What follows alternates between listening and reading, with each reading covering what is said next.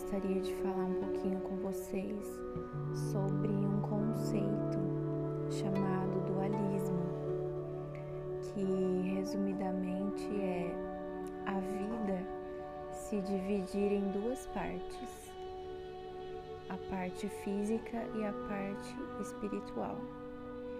Então, é a separação dessas duas definições. Nós, enquanto cristãs, devemos estar extremamente atentas a isso, porque já foi enraizado na cosmovisão mundana que uma coisa é você viver sua vida presenciando coisas normais e naturais, e outra coisa completamente separada é viver a sua vida testemunhando ou simplesmente acreditando em coisas espirituais e sobrenaturais. O que o dualismo sugere então? Que o físico e o espiritual andam separadamente, cada um no seu quadrado, cada um em uma caixa e em tempos oportunos cada caixa é aberta separadamente. Então, basicamente funciona assim. Agora eu estou em um ambiente religioso, agora eu estou dentro da igreja, então vou ativar o modo espiritual. Bom, agora estou no trabalho, estou na faculdade, enfim, vou ativar o modo físico. Para você há separação entre coisas de Deus e coisas do mundo? Sabemos que existe sim um diferencial entre participar de práticas que priorizem a vida mundana e ter uma vida que enfatize e priorize o reino do céu, que é a nossa verdadeira morada. Mas e quanto a essa separação dessas duas vertentes em que o dualismo é globalizado? O que a Bíblia diz a respeito disso? Em Mateus capítulo 5, versículo 14 diz: Não se pode esconder uma cidade construída sobre um monte. E também ninguém acende uma candeia e a coloca debaixo de uma vasilha o que podemos entender dessa passagem? O versículo se inicia dizendo que somos a luz do mundo, algo que brilha, se destaca, ilumina, faz claro um lugar que outrora havia escuridão. Portanto, não faz sentido colocar algo que brilha dentro de um armário, por exemplo, e é o que diz nos versículos seguintes.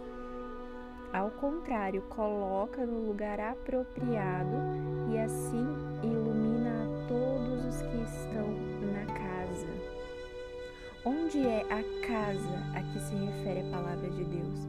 O lugar em que estamos nesse momento, o plano terreno, é, nossa vida terrena, o mundo. Devemos iluminar a todos os que estão na casa, a todos os que estão no mundo. Devemos fazer a diferença no lugar onde estamos. Mesmo que aqui não seja a nossa morada eterna, nós estamos aqui. Então não podemos definir religião como coisas de Deus e ciência, história, política e outras coisas como coisas do mundo. Todas as coisas são criadas por Deus e devem ser interligadas, terreno e celestial. Em Mateus também, é, capítulo 18, versículo 18, diz: Tudo que vocês ligarem na terra terá sido ligado no céu, e tudo que vocês desligarem na terra terá sido desligado no céu.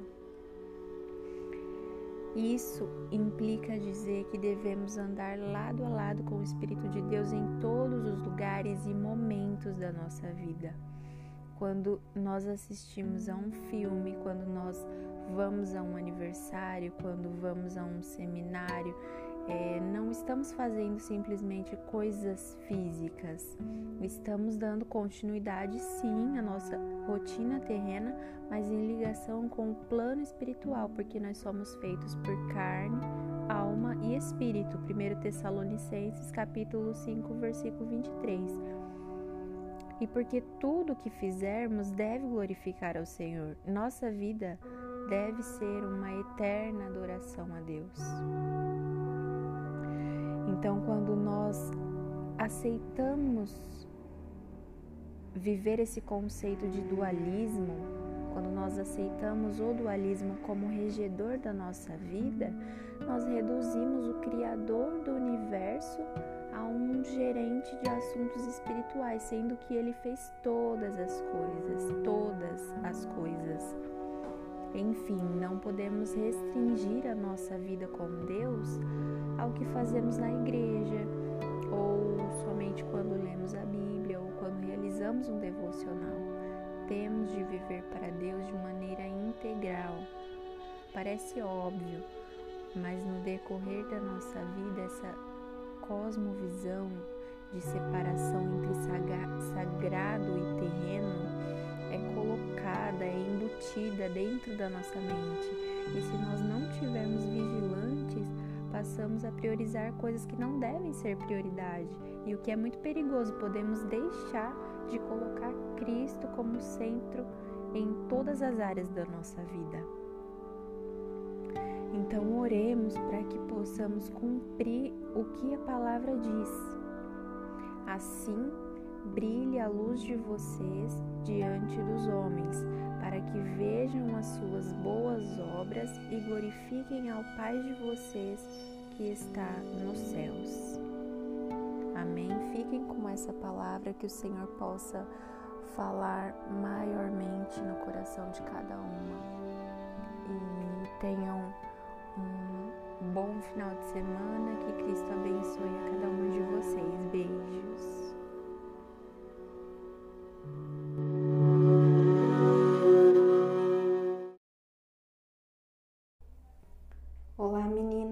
Do Senhor.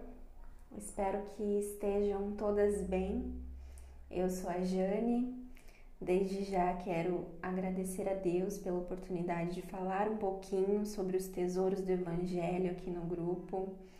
Quero agradecer também a Michele pela confiança que depositou em mim para fazer parte desse projeto lindo que tem edificado muito a minha vida e acredito que a de vocês também. Confesso que tremi um pouco na base quando me foi feito o convite, posterguei a tarefa, assim como a irmã Letícia nos contou o que aconteceu com ela. Mas aqui estamos para a glória de Deus e espero que o Senhor fale em cada coração, assim como já falou ao meu. Amém? A mensagem que o Senhor colocou no meu coração diz acerca de algo que já foi citado aqui há algum tempo, que é calar os ruídos. O que é isso? O que são ruídos e como calá-los?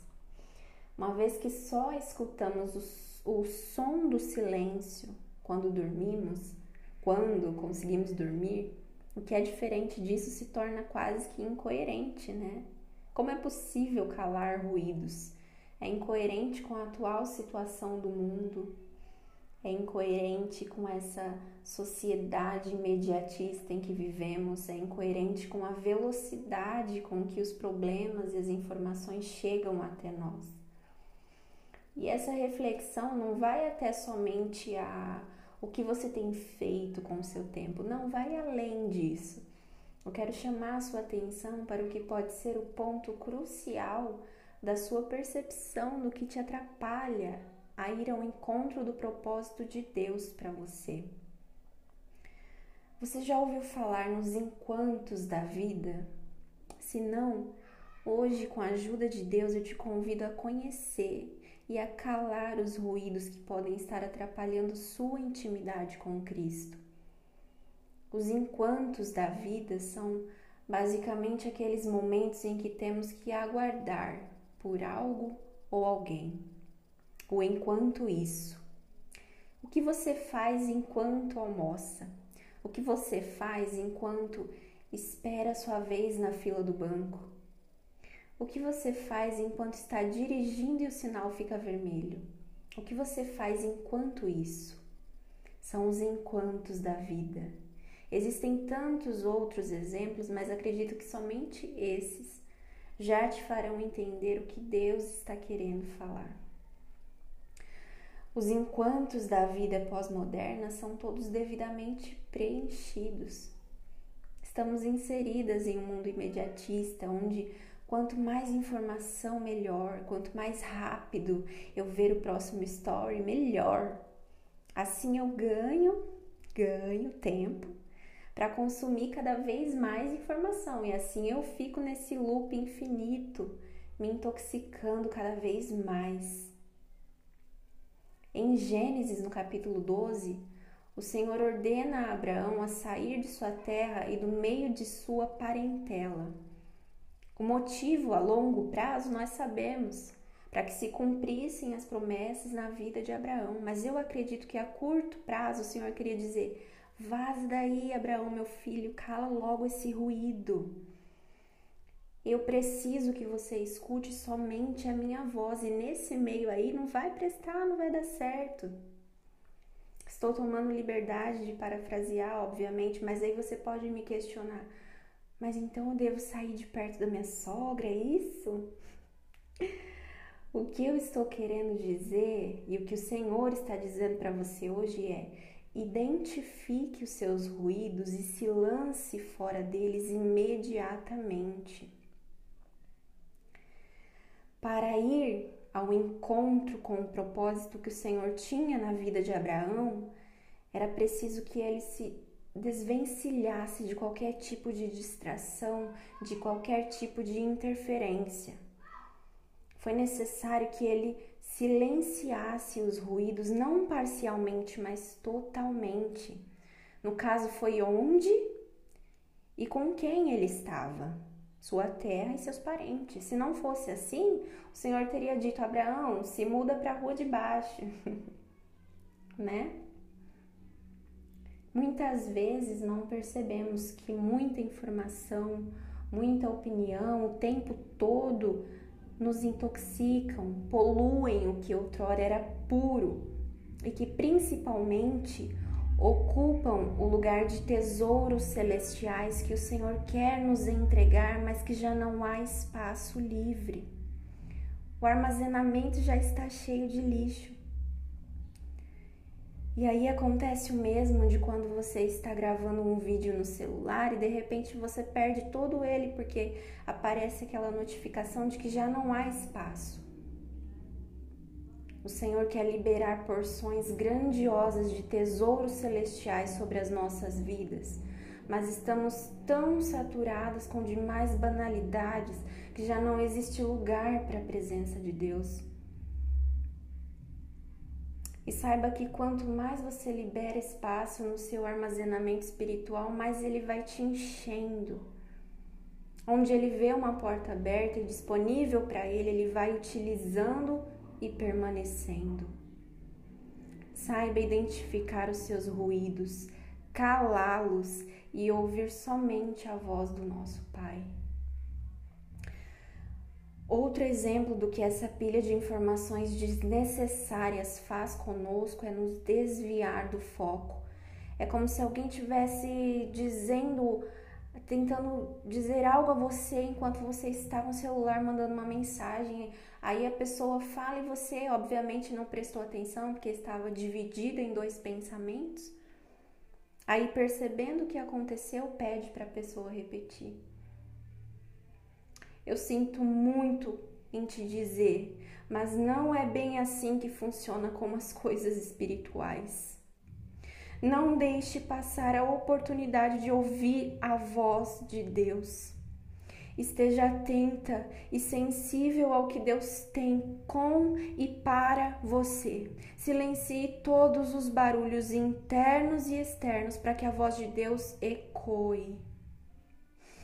Eu posso dar outro exemplo aqui de coisas que, quando não são tiradas de uma vez por todas, impedem o andamento de tudo. Sabe aquela pedrinha que de vez em quando entra no trilho do portão, aí você tá toda arrumada, já pronta para sair para o culto, atrasada e tem que des descer do carro, tirar a pedrinha, senão o portão não abre? Pois é. O ruído é essa pedrinha. E você sabe exatamente o que tem que fazer, que não é ficar em pé diante da pedra esperando que ela saia. Você precisa agir diante daquilo que está te parando. Deus te deu a inteligência para isso. Ruídos também podem ser mágoas incuradas que não saem da mente. E aí você passa a enxergar fora o que existe em abundância do lado de dentro.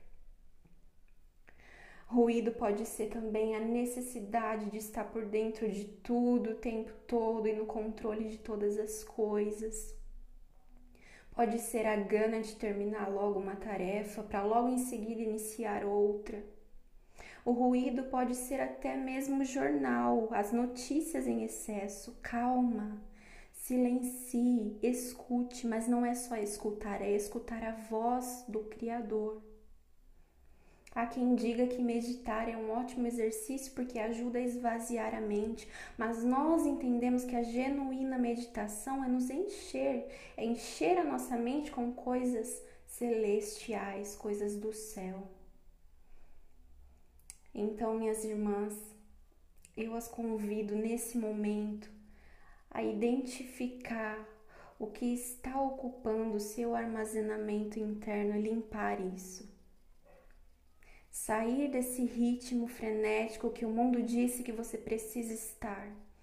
E te convido também a se preencher com o Espírito Santo de Deus, a se envolver com a sua presença, até porque é incoerente não ter tempo para Deus nessa terra e querer passar a eternidade com Ele no céu.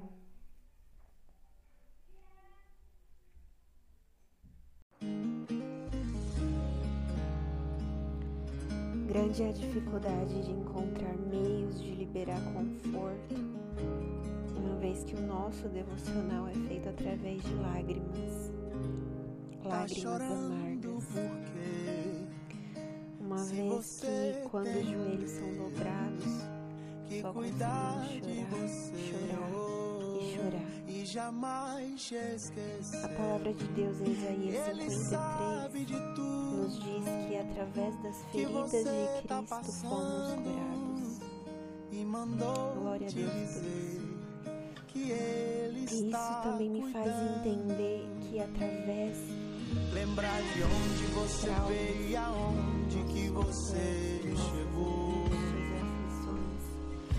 De todos os livramentos que você já passou. Nem era pra você estar tá aqui mas Deus falou assim. Estando eles lá dentro, esse aí vou levantar. São de repente cutucados por alguém. E onde colocar a mão, eu vou e com isso vem à tona, trazendo toda a insegurança,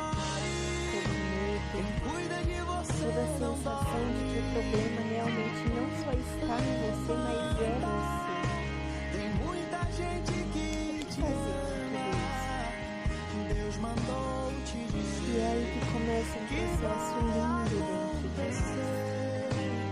Aprender que as mais valiosas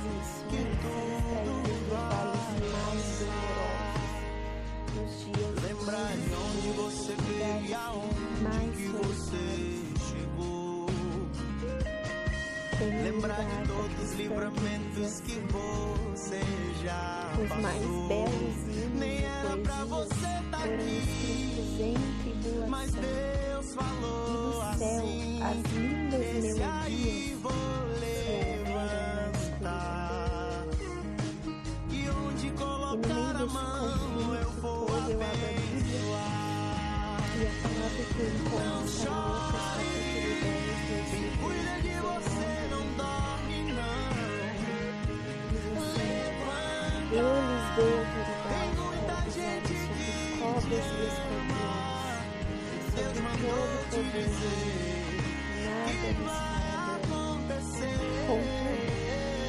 Contudo, alegrem-se não porque os esforços se